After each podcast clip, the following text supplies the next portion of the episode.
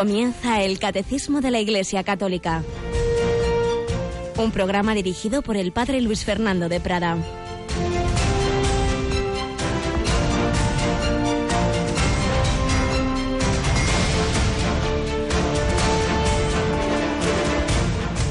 Alabados sean Jesús, María y José, y nunca mejor dicho en esta semana en que estamos a punto de celebrar el nacimiento de Jesús de la Virgen María y con esa figura providencial, humilde, sencilla de San José. Semana de las antífonas de la O, última semana de Adviento, esta semana en que cada día tiene una liturgia propia porque del 17 al 24 de diciembre son esta especie de ejercicios espirituales que la Iglesia nos dirige en su liturgia, como digo, con lecturas para cada día de esta semana, buscadas especialmente en torno a lo que ocurría en esos preparativos, en esos meses anteriores al nacimiento de nuestro Señor Jesucristo. Y hoy en concreto se nos va a recordar pues esa anunciación del ángel Gabriel, no a la Virgen María, sino a Zacarías. Es muy interesante y lo veíamos en otro programa en Vida en Cristo, siguiendo al Papa Benedicto XVI su obra Jesús de Nazaret, más en particular el tomito dedicado a la infancia de Jesús, ahí hacía ese paralelo entre las dos anunciaciones. El mismo arcángel Gabriel se dirige en un caso a Zacarías, en otro caso a la Virgen María.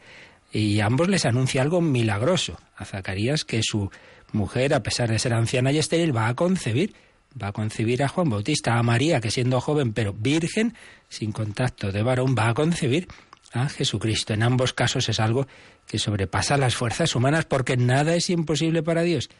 Diferencias bastantes. La principal es que Zacarías duda, no cree que eso pueda ser. La Virgen María no lo duda. La Virgen pregunta cómo va a ser si mantiene su vocación virginal, pero no duda de que eso es posible, se fía y dice, he aquí la esclava. En cambio, Zacarías dice, ¿cómo estaré seguro de eso? Porque yo soy viejo y mi mujer es de edad avanzada. Y le responde el arcángel, yo soy Gabriel, que sirvo en presencia de Dios. He sido enviado para hablarte y comunicarte esta buena noticia. Pero te quedarás mudo porque no has dado fe a mis palabras, que se cumplirán en su momento oportuno. Esto nos pasa mucho, que no nos creemos las buenas noticias que vienen de Dios. Nos parece que las cosas tienen que ir mal no acabamos de creernos las cosas buenas, sobre todo si vienen de Dios. Nos parece que son cuentos bonitos, pero que no son reales. No has creído esta buena noticia. Pues vamos a pedir a la Virgen que sí que la creyó, que aumente nuestra fe, que interceda ante Jesús para que cambie nuestra agua de nuestras desesperanzas y faltas de fe en el vino de la fe plena, de la confianza en el Señor, de la alegría, de la alegría porque es verdad que en medio de problemas, dificultades, sufrimientos que todos tenemos, el Hijo de Dios nace por cada uno de nosotros. Y por ello queremos recibir esa alegría grande que el ángel anunció a María, que los ángeles anunciaron a los pastores, que los magos descubrieron a través del signo de la estrella. Pidamos prepararnos así a la Navidad. Nos acompaña Rocío García. Buenos días, Rocío. Muy buenos días. Estamos también los dos, sí que vimos tocadillos de voz, de garganta, de oídos, ¿verdad? Pero bueno, Esto no con miel y limón se arregla. Se arregla, que eso sean todos los problemas. Bueno, pues vamos a seguir en esta semana de preparación a la, a la Navidad. Seguimos también con nuestra campaña de Navidad, porque para que Radio María también pueda evangelizar, también pueda dar la buena noticia al año que viene, los que Dios quiera, necesitamos la ayuda de todos. Estamos recibiendo pues ofrecimientos de voluntarios, estamos recibiendo compromisos de oraciones, estamos recibiendo llamadas y donativos. ¿A qué hora tenemos hoy esa campaña especial, esa hora especial en que muchos voluntarios atenderán el teléfono? A las 3 de la tarde.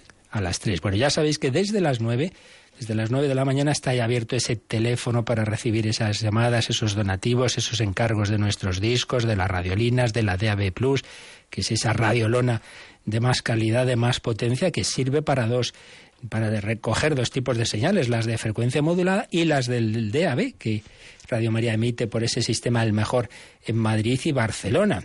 DAB, muchos están cogiéndolo como regalo de Navidad, me lo decían ayer, que están yendo bastantes personas a ver ese receptor que es más grande que la radiolina, más potente, y ya digo, si donde tú vives hay frecuencia modulada, las emisoras que emitan allí en frecuencia modulada te las va a coger muy bien, y si vives en Madrid capital o Barcelona, pues va a coger Radio María de la mejor forma posible, el sistema DAB Plus, un magnífico regalo de Navidad. Desde las 9 de la mañana hay personas al teléfono, al 902 500 518, pero será de 3 a 4 cuando sean muchas esas personas, muchos esos voluntarios, porque estaremos un servidor con, con Mónica Martínez en esa hora especial de campaña. Necesitamos la ayuda de todos.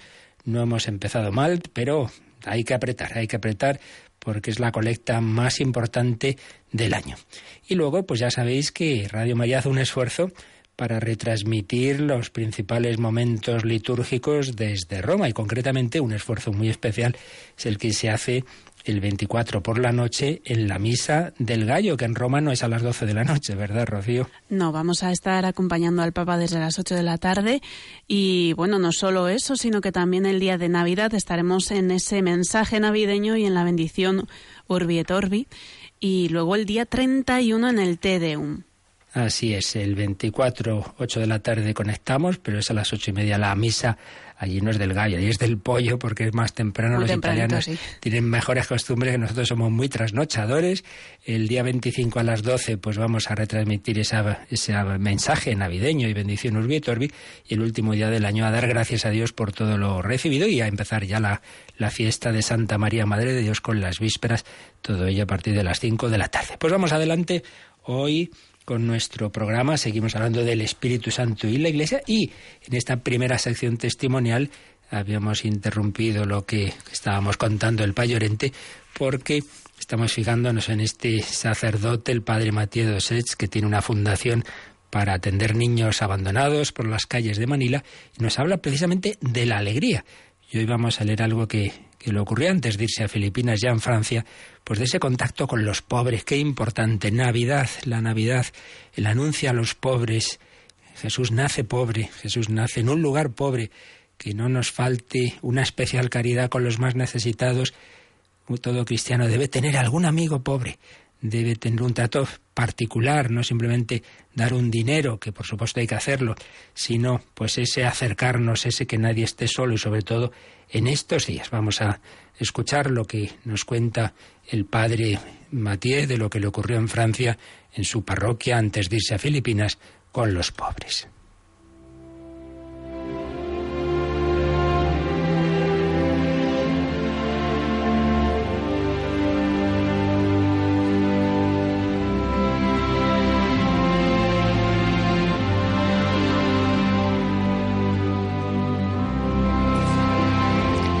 Nos cuenta el padre Mathieu Dosets en su librito El prodigioso misterio de la alegría.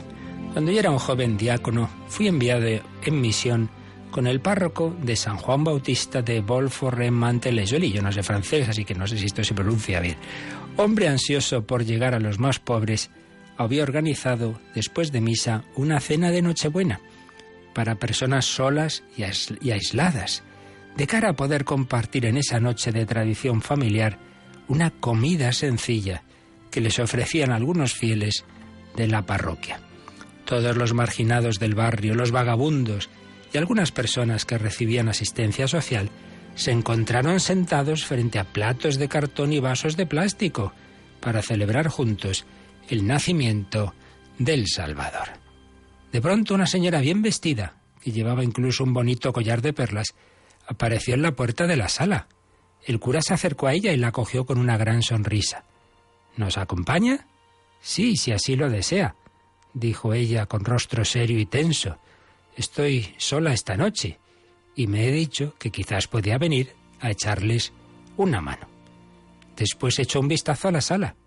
Parecía asustada por el grupo de discapacitados donde algunas caras le eran familiares el gran barbudo sin techo que tenía cuidado en no cruzarse cada vez que salía de correos, la pareja de mendigos con sus tres perrillos sarnosos que le hacían cambiar frecuentemente de acera, la vieja loca que me rodeaba muy a menudo cerca de la iglesia, pero que nadie sabía decir qué edad tenía, debido a su rostro destrozado por el alcohol.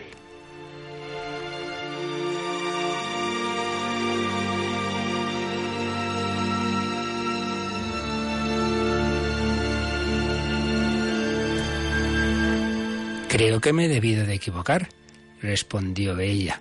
No creo que les pueda ayudar, ayudar realmente. Claro que sí, claro que sí, le respondió mi párroco sin dejarle mayor elección. Se va a sentar aquí. Pues bien, que tenga una buena noche.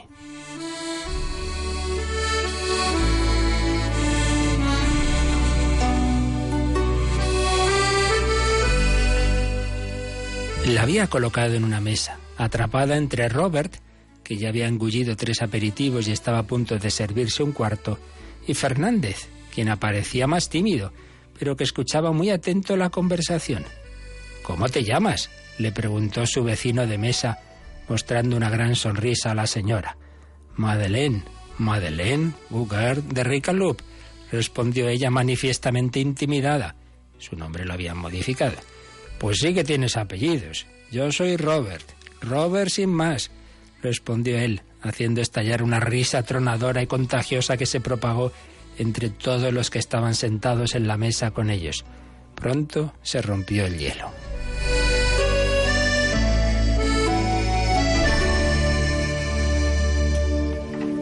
A continuación descubrió que detrás de todos estos rostros estropeados había nombres, historias, muchas veces difíciles, pero también familias que les querían, sueños, y poco a poco se puso a hacerles preguntas sobre sus vidas y sus esperanzas, y se impresionó por la ternura escondida detrás de esos caparazones.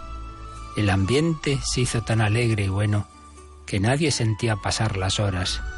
Madeleine había abandonado sus miedos y mostraba ahora una gran sonrisa. Cuando acabó la cena, se acercó al párroco y le dijo, no sin cierta emoción, cuando vi a sus amigos, enseguida quise irme a casa porque me parecían de otro mundo. Pero si bien es cierto que llegué sola y triste, vuelvo a casa contenta y realizada. He pasado la Nochebuena más bella de toda mi vida.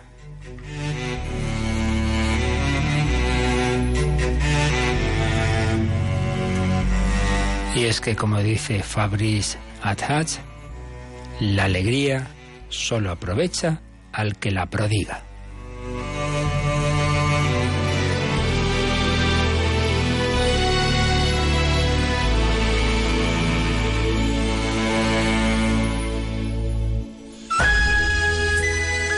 La alegría solo aprovecha al que la prodiga.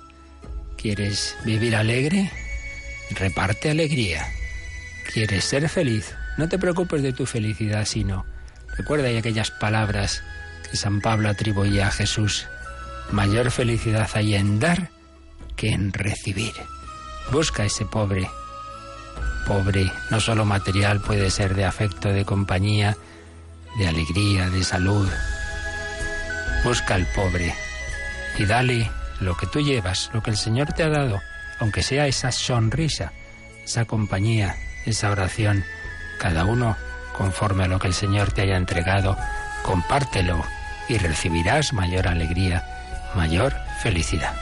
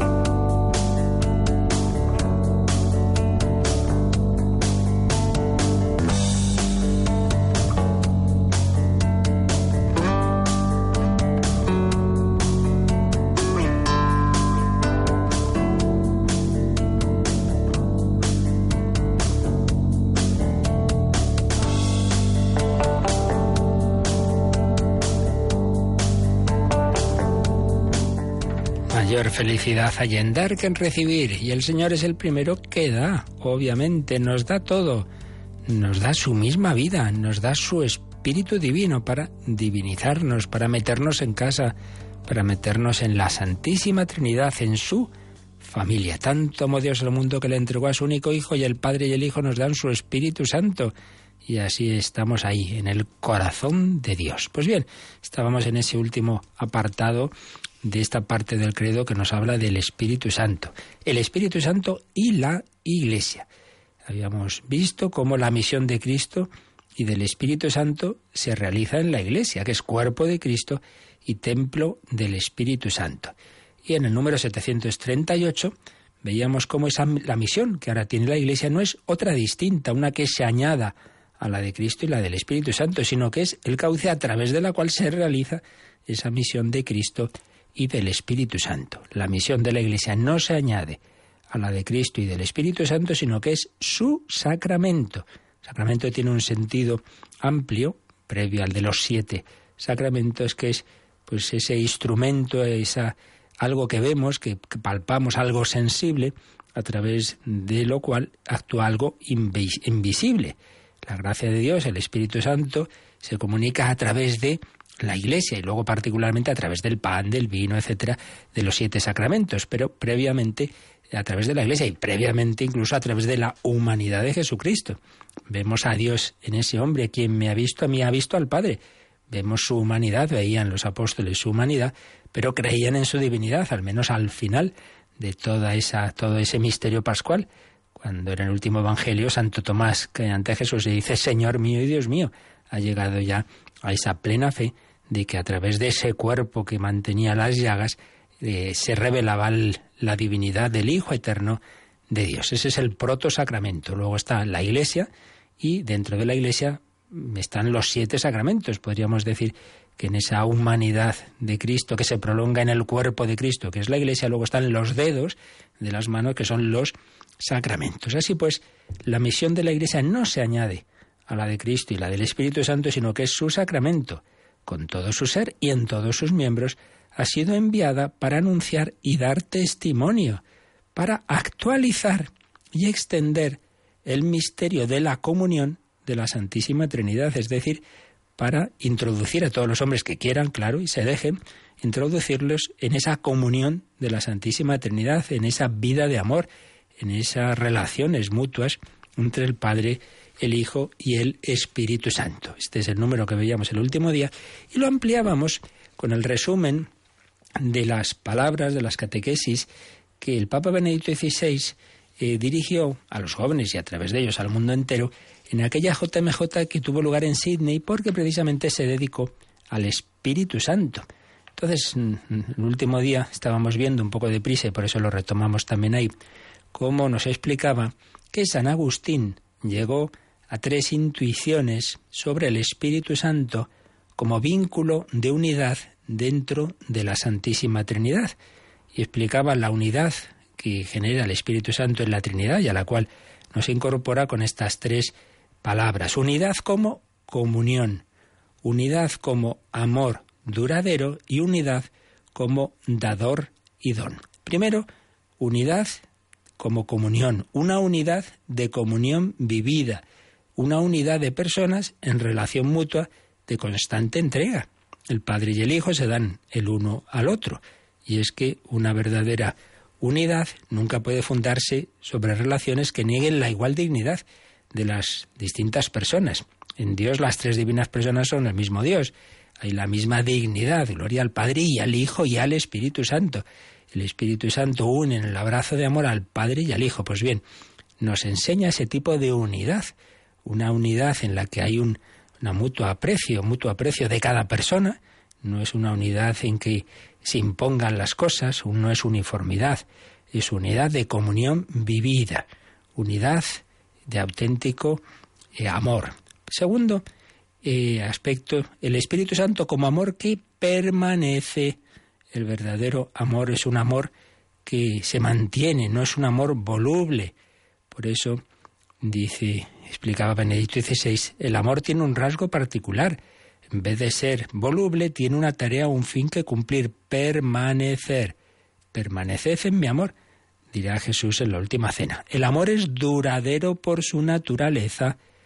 El Espíritu Santo ofrece al mundo un amor que despeja la incertidumbre, un amor que supera el miedo de la traición, un amor que lleva en sí mismo la eternidad. El amor verdadero nos introduce en una unidad que permanece. Qué actual es esto, qué importante es esto en nuestro mundo. Cuando se llama amor simplemente a un sentimiento, no digamos una mera atracción física, pues eso dura lo que dura. Se acabó el amor. Entonces vamos cambiando de uno a otro, como la samaritana que vaya por el quinto o sexto marido. Se acabó el amor, porque es algo a un nivel muy superficial, muy voluble, las emociones vienen y van, y entonces el, hombre de hoy en Occidente es un adolescente permanente que se enamora cada semana. Y es que falta ese amor profundo que nos da el Espíritu Santo. Y claro que todo el mundo en el fondo busca esto. ¿Quién no busca un amor, como decía aquí Benedicto XVI, que despeje la incertidumbre, que supere el miedo de la traición, que lleve en sí mismo la eternidad? Decía Gabriel Marcel, amar a una persona es decirle tú no morirás. Cuando hay un verdadero amor uno quiere que eso nunca termine, ni siquiera por la muerte.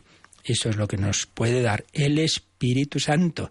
Por eso los verdaderos amores y vocaciones se, se, sellan con un sacramento, el sacramento del matrimonio, el sacramento del orden sacerdotal o algo semejante al sacramento, como es la profesión religiosa, porque necesitamos que el Espíritu Santo nos dé ese amor más hondo, que está mucho más más a lo hondo que, que una mera emoción y que permite que dure hasta la eternidad. Segundo, pues, el Espíritu Santo como amor que permanece. Y tercera, intuición de San Agustín, que explicaba Benedicto XVI en Sydney, en aquella JMJ de 2008, el Espíritu Santo como don. Y precisamente ahí se fijaba San Agustín en el diálogo de Jesús con la samaritana, si conocieras el don de Dios. Agustín concluye que el Dios que se entrega a nosotros como dones, el Espíritu Santo. El Espíritu Santo es Dios que se da eternamente, al igual que una fuente perenne. Él se ofrece nada menos que a sí mismo. Dios se nos da. ¿Quieres beber el agua viva? Esa agua que sacia la sed para siempre, no, no como las aguas de este mundo que te sacian un ratito cuando has calmado tu sed de placer y luego te dejan seco, vacío y triste. No, no, no. El Espíritu Santo es esa fuente que se da eternamente. Dios se da a sí mismo. Por eso cuando estas personas que han andado buscando pues consuelillos y placeres por aquí y por allá se han convertido, se han encontrado con Dios, han sentido el verdadero amor de Dios. Pues claro, el contraste con lo que han vivido es tan grande que dicen, yo ya después de esto, es que, es que realmente cómo voy a seguir buscando lo que antes buscaba si ahora, ahora es cuando he descubierto un amor mucho más hondo y mucho más que me llena de verdad y que me hace verdaderamente feliz. Personas que cuando les hablamos del Señor, ya verás tú qué feliz vas a ser. dicen, no, no, si yo estoy muy bien, si yo estoy feliz, sí, sí. Hasta aquí, por la gracia de Dios, tiene una experiencia de Cristo y entonces se dan cuenta de que no eran felices, se creían que sí, porque bueno, no estaban mal, no les iba mal la vida, pero, pero ya cuando han descubierto lo bueno, es como uno que dice, no, no, si yo como bien, sí, claro, te llevan a un buen restaurante con un buen cocido y dice, bueno, sí, no comía mal, pero comparado con esto, pues sí, una porquería. Pues también, cuando uno experimenta el amor de Dios, se da cuenta de que lo que tenía era muy pobre. El Espíritu Santo se da a sí mismo, se nos da a Dios. Observando este don incesante, decía Benedicto XVI, llegamos a ver los límites de todo lo que acaba, la locura de una mentalidad consumista. En particular, empezamos a entender por qué la búsqueda de novedades nos deja insatisfechos y deseosos de algo más. ¿Acaso no estaremos buscando un don eterno, la fuente que nunca se acaba? Por eso, con la samaritana, exclamamos, Señor, dame de esta agua para que no tenga ya más sed. Estamos hechos para recibir un don infinito y eterno. No nos conformemos con las bebidas light que nos da nuestro mundo, que un ratito, vale, nos calman la sed, pero que enseguida nos dejan igual que como estábamos. Dios quiere llenar nuestra vida, Dios quiere llenar nuestro corazón, y por eso se nos da a sí mismo en el Espíritu Santo. ¿Y dónde está el pozo? Donde recibir esta agua tan buena? En la iglesia. Es lo que estamos viendo. La iglesia es el cauce, es el sacramento para recibir el don de Dios, ese don que Jesús prometió a la samaritana. Pues esto es lo que podemos ampliar de este número 738, que ya veíamos el otro día, pero que vamos a seguir completando igualmente los números siguientes con esas catequesis de Benito sobre el Espíritu Santo. Pues vamos al número siguiente, Rocío, el 739. Estos números eh, están introduciendo, nos están diciendo que lo que en ellos se dice lo va a desarrollar el catecismo precisamente en las siguientes partes del mismo catecismo. Lo que nos acaba de decir, pues es lo que lo que va a venir a continuación, lo que va a desarrollar el catecismo en el siguiente artículo, el artículo 9, el que viene después del Espíritu Santo, a propósito del credo, es creo en la Santa Iglesia Católica. Entonces, lo que acabamos de ver lo vamos a desarrollar pues ya cuando terminemos estos números de, de conclusión y de resumen de este artículo 8, pasaremos al 9, creo en la Santa Iglesia Católica. Pero ahora el número 739, 740 y 741 nos van a introducir lo que serán las siguientes partes ya del catecismo. Recordemos que el catecismo tiene cuatro partes. Estamos en la primera, la del credo, y entonces aquí nos va a introducir la segunda, la de la liturgia, la tercera, la moral y la cuarta, la oración. Pues vamos a ver qué nos dice el catecismo en el número 739. Puesto que el Espíritu Santo es la unción de Cristo, es Cristo, cabeza del cuerpo, quien lo distribuye entre sus miembros para alimentarlos, sanarlos, organizarlos en sus funciones mutuas, vivificarlos, enviarlos a dar testimonio, asociarlos a su ofrenda al Padre y a su intercesión por el mundo entero. Por medio de los sacramentos de la Iglesia, Cristo comunica su Espíritu Santo y Santificador a los miembros de su cuerpo. Esto será el objeto de la segunda parte del Catecismo. Pues ya veis, aquí en este número nos ha hecho una introducción a lo que se verá con muchísima más detención en esa segunda parte del catecismo, que es la parte de la liturgia y los sacramentos. Vamos a releerlo despacito, puesto que el Espíritu Santo es la unción de Cristo. Esto ya lo vimos, como esa humanidad de Cristo está ungida, está empapada, podríamos decir, del Espíritu Santo. Habíamos visto cómo en, en esto, como en todo lo demás, todo el misterio de Cristo está profetizado no solo con palabras, sino con símbolos en el, lo que llamamos el Antiguo Testamento. Pues bien, en, ese, en esa historia de la salvación del pueblo de Israel había diversas unciones con aceites sagrados a los sacerdotes, a los reyes, a veces también a los profetas. Bueno, todo eso profetizaba, anticipaba al verdadero sacerdote, profeta y rey que iba a ser Jesucristo, pero que no iba a ser ungido con un aceite material, sino con el Espíritu Santo, porque desde el seno de María, en el que es concebido por obra del Espíritu Santo, esa humanidad de Cristo está llena del Espíritu Santo que luego nos va a comunicar a nosotros. Por eso dice, puesto que el Espíritu Santo es la unción de Cristo, es Cristo cabeza del cuerpo quien lo distribuye entre sus miembros. Jesús está lleno del Espíritu Santo para dárnoslo a nosotros. El Hijo de Dios ha hecho hombre, esa humanidad esa alma, ese cuerpo están empapados de Espíritu Santo, pero como cabeza del cuerpo para dárnoslo a nosotros, para comunicárnoslo, que estamos unidos a Él en ese cuerpo místico, estamos unidos como los sarmientos a la vid, salvo que nos separemos de Él por el pecado mortal. Se nos ha unido por primera vez en el bautismo, la unión se va haciendo cada vez más íntima si vamos viviendo los demás sacramentos, la vida de oración, la vida de virtudes, la caridad, cada vez nos unimos más a la cabeza, cada vez recibimos más esa savia, esa sangre, ese alimento que nos viene de la cabeza, que en definitiva es el Espíritu Santo. Cristo, cabeza del cuerpo, distribuye el Espíritu Santo entre sus miembros. ¿Para qué? Lo matiza así, para alimentarlos, sanarlos, organizarlos en sus funciones mutuas, vivificarlos, enviarlos a dar testimonio, asociarlos a su ofrenda al Padre y a su intercesión por el mundo entero. Fijaos qué, qué belleza, pues son matices de, aspectos que en el fondo todos están relacionados, pero cada uno tiene su matiz para alimentarnos. Igual que, que el cuerpo necesita alimento, el alma también no solo de pan vive el hombre, sino toda palabra que sale de la boca de Dios. Entonces no basta leer la escritura, hace falta que el Espíritu Santo me la ilumine, me la grabe en el corazón. Entonces el Espíritu Santo me alimenta el alma por la escritura y por las gracias y luces que, que vamos recibiendo, los dones del Espíritu Santo. Eso me lo da Jesucristo. Cristo distribuye entre sus miembros ese Espíritu que nos alimenta, nos sana. ¿Qué verdad es? Estamos heridos, mayor o menor medida, estamos heridos por el pecado. El Espíritu del Señor está sobre mí porque Él me ha ungido y me ha enviado a darlos, a, dar, a enviar, enviado a dar la buena noticia a los pobres, a sanar los corazones afligidos. Estamos heridos en mayor o menor medida todos. Necesitamos ser sanados.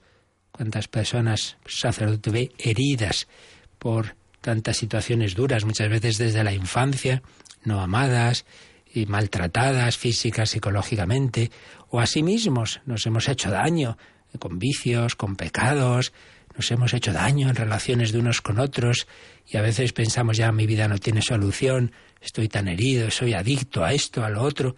No, no, no, no. El Espíritu Santo es capaz de sanar, de rehacer. Anda, que no hay santos en la historia de la Iglesia que han estado muy mal, una primera etapa de su vida. El Espíritu Santo nos alimenta, el Espíritu Santo nos sana, nos sana, nos da la vida nueva. Bueno, seguimos viendo enseguida esas funciones, esas tareas que va haciendo el Espíritu Santo en nosotros, pero vamos a quedarnos un poquito dando gracias y pidiendo ese don del Espíritu Santo. Recordaba antes Benedicto XVI la escena de la samaritana, de Jesús con la samaritana en Sicar, pues vamos a, a, contemplarla y a pedirle, a pedirle a Jesús con la samaritana ya convertida, Señor, danos de esa agua, porque queremos el agua viva de tu espíritu, de tu amor. Señor, que no tenga más sed, porque beba el agua viva del Espíritu Santo.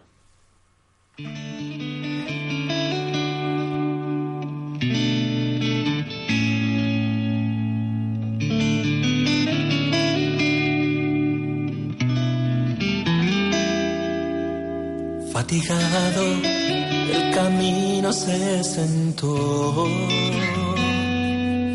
Solitario, junto al pozo de Jacob. Cuando tú te acercaste, era mediodía, como siempre, como cada día. Y él te pidió, dame de beber, un judío a ti, samaritana. Y te habló de un agua viva, aquel forastero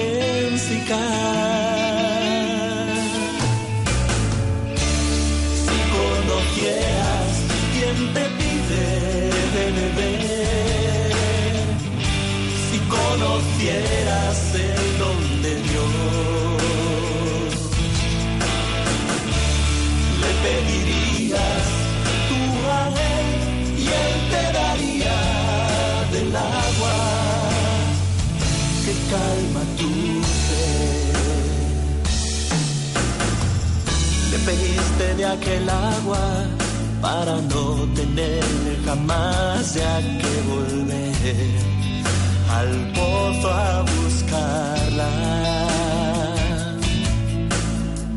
En ti se convirtió en fuente de agua viva, no serás acaso el Mesías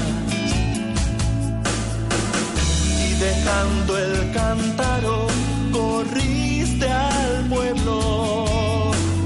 Todo lo que yo he hecho me ha contado, les decías. Y fueron muchos los que en él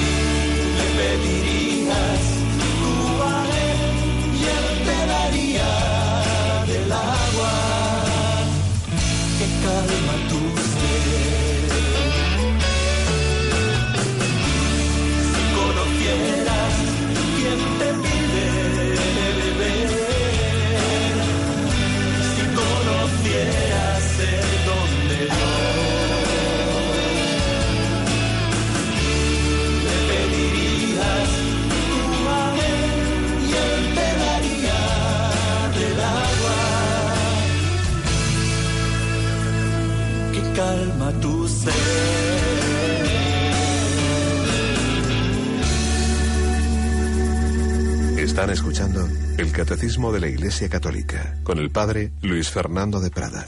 El agua que calma tu sed es solo el Espíritu Santo, ese Espíritu que Jesucristo, cabeza del cuerpo místico, distribuye entre sus miembros para alimentarlos, sanarlos. Veíamos cómo esas heridas que todos tenemos, Jesucristo es capaz de sanarlas con su espíritu. Y esto no son teorías.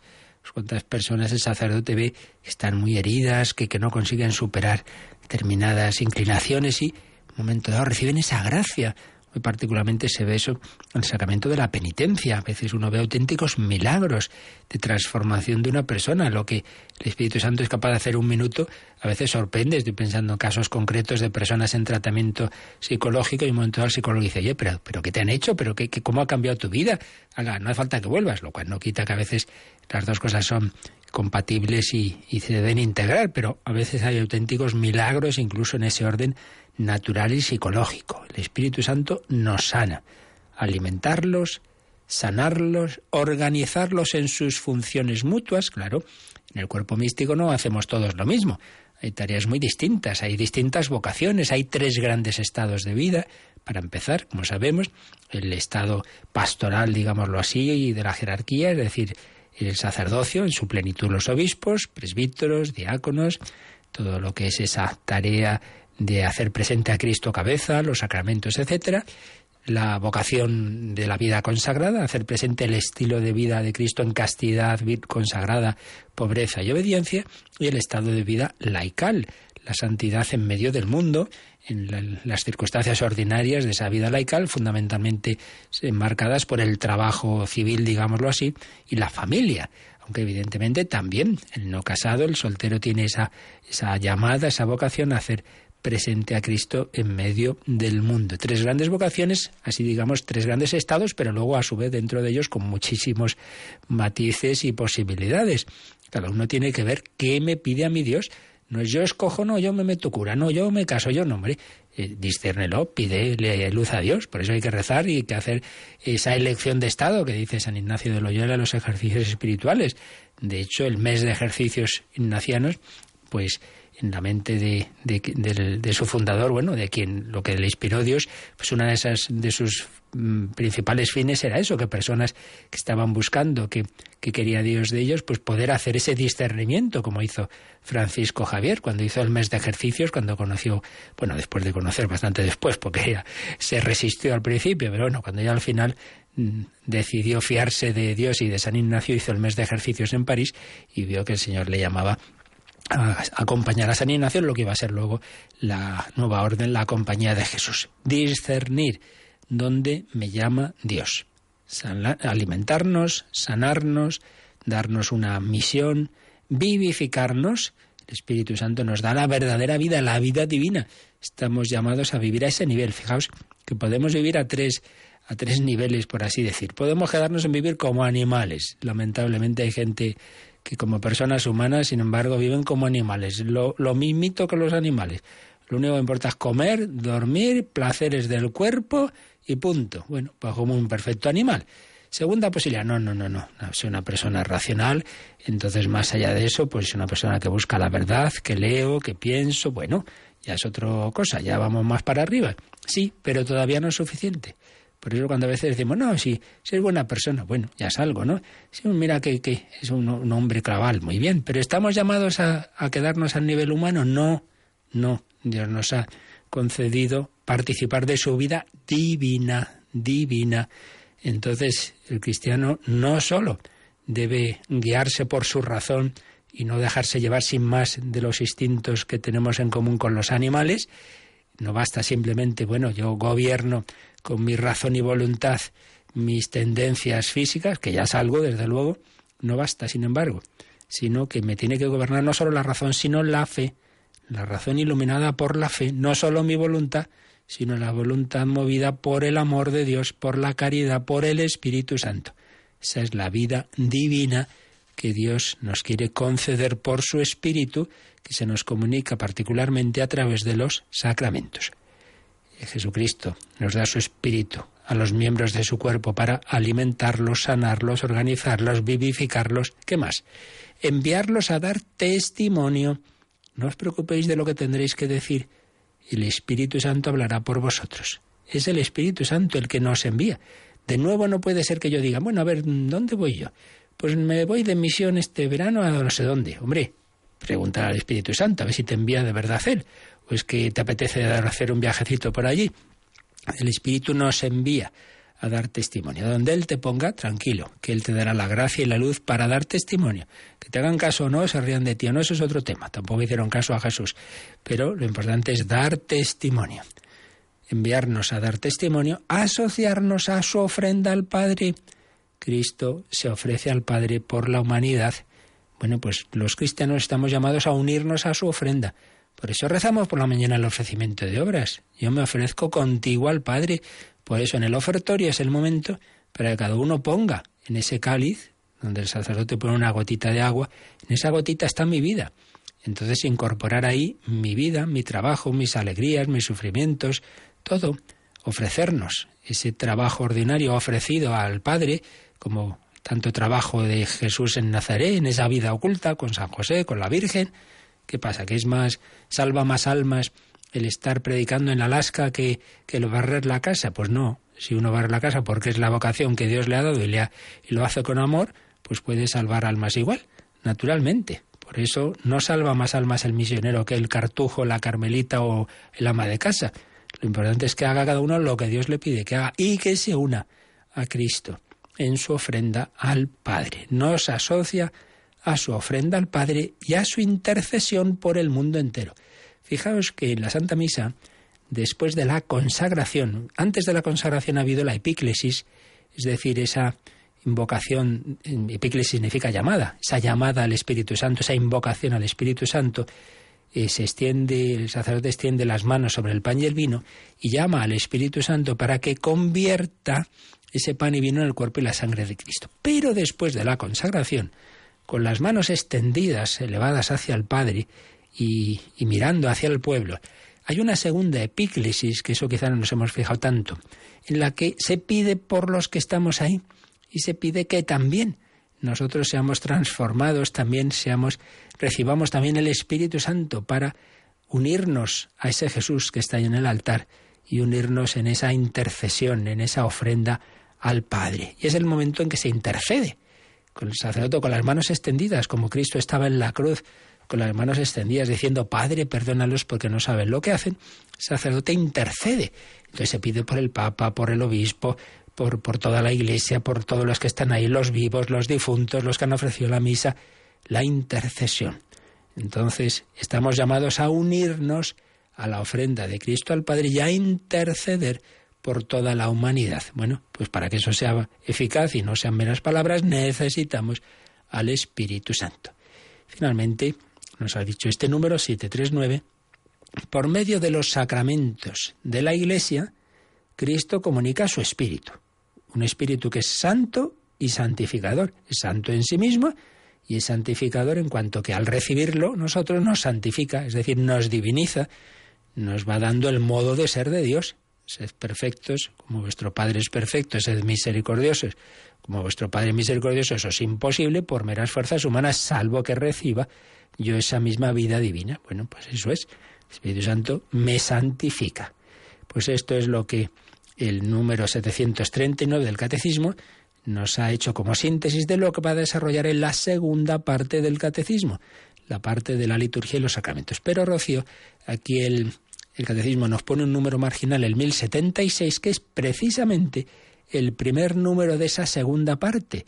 Cuando lleguemos a ella, pues empezaremos con este número que introduce toda esa segunda parte, pero que vale la pena ahora ya que lo leamos para que acabemos de hacernos más idea de qué tiene que ver esa parte de la liturgia y los sacramentos con el Espíritu Santo que aquí estamos tratando. Así que vamos a leerlo ya, el 1076. El día de de Pentecostés, por la efusión del Espíritu Santo, la Iglesia se manifiesta al mundo.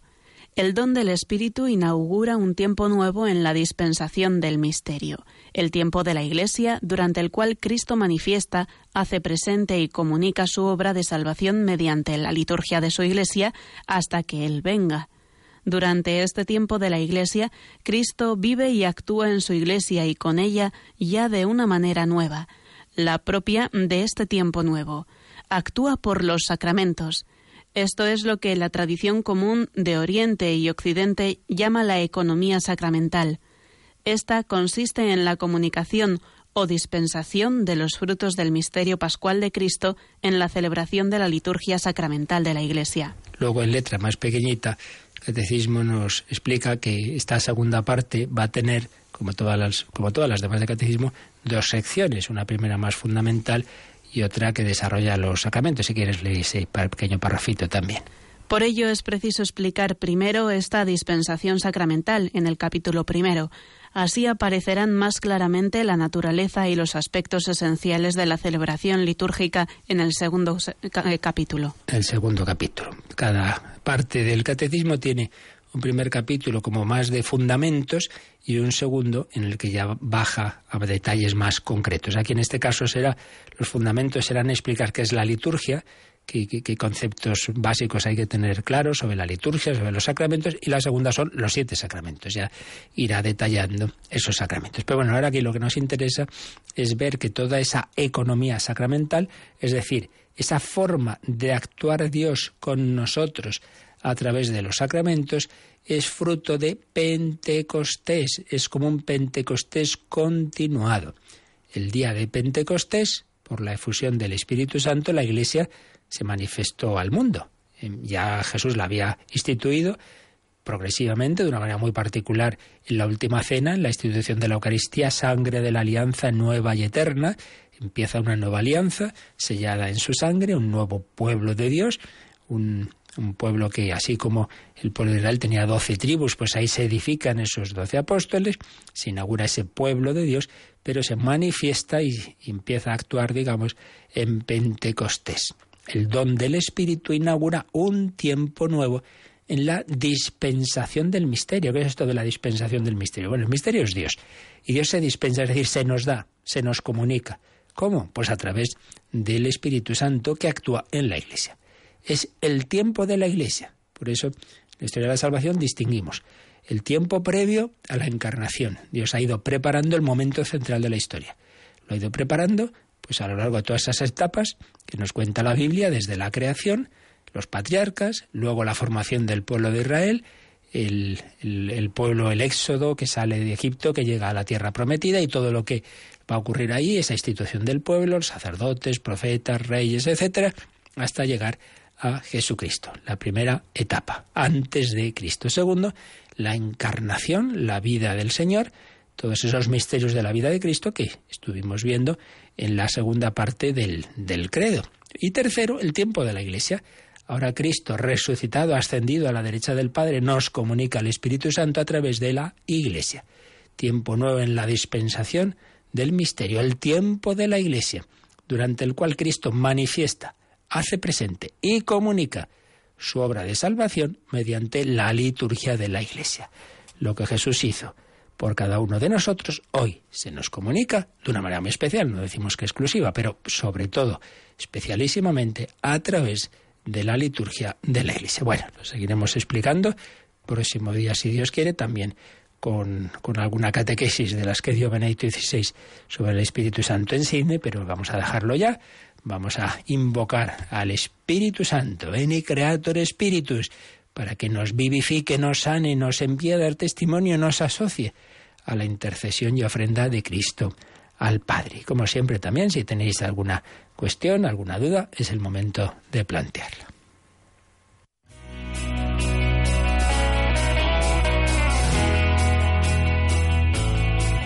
Participa en el programa con tus preguntas y dudas.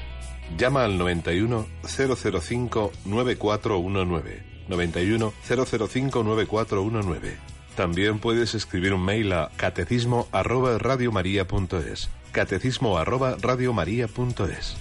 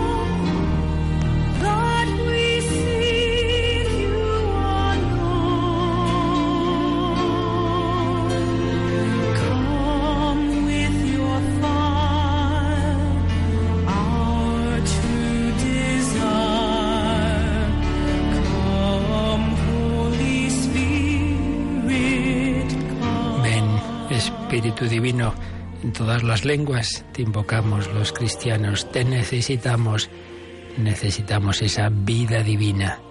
Ven, Espíritu de Dios. ¿Tenemos alguna pregunta, Rocío?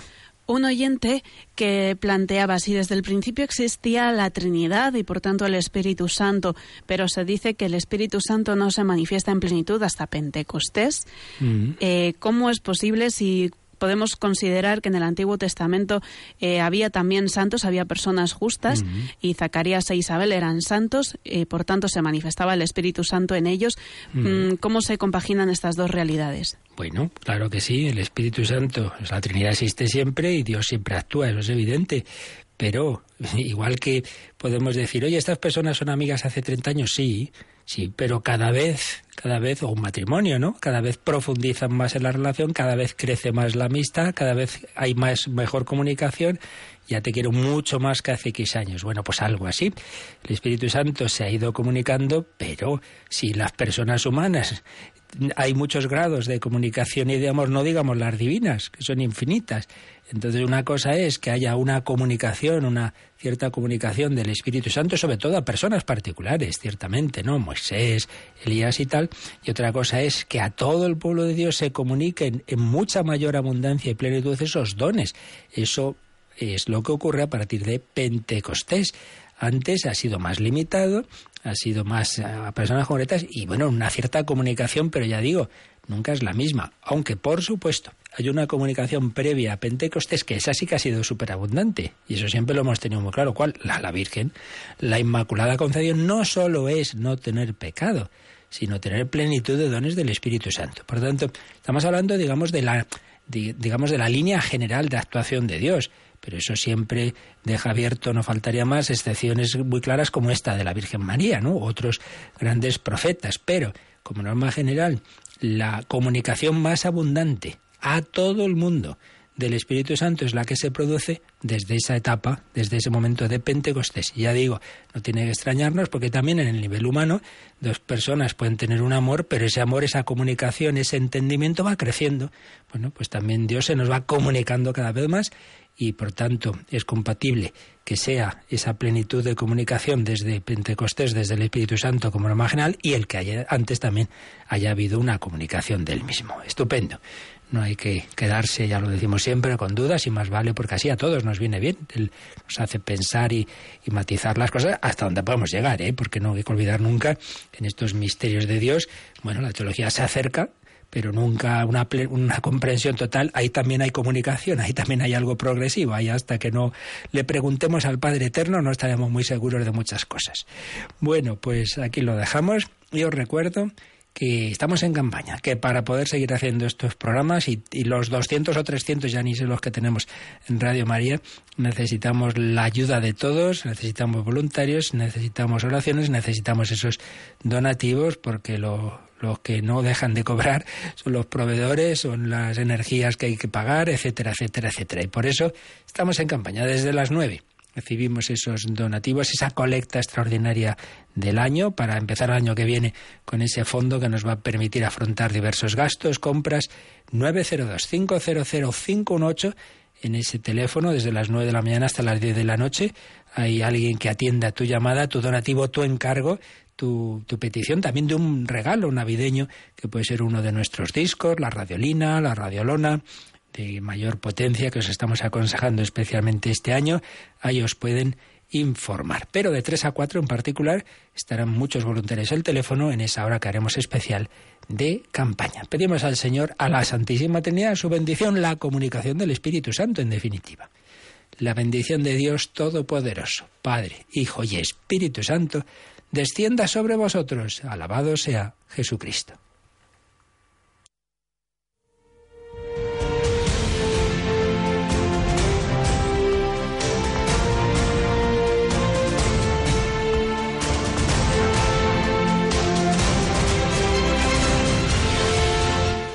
Han escuchado en Radio María el Catecismo de la Iglesia Católica,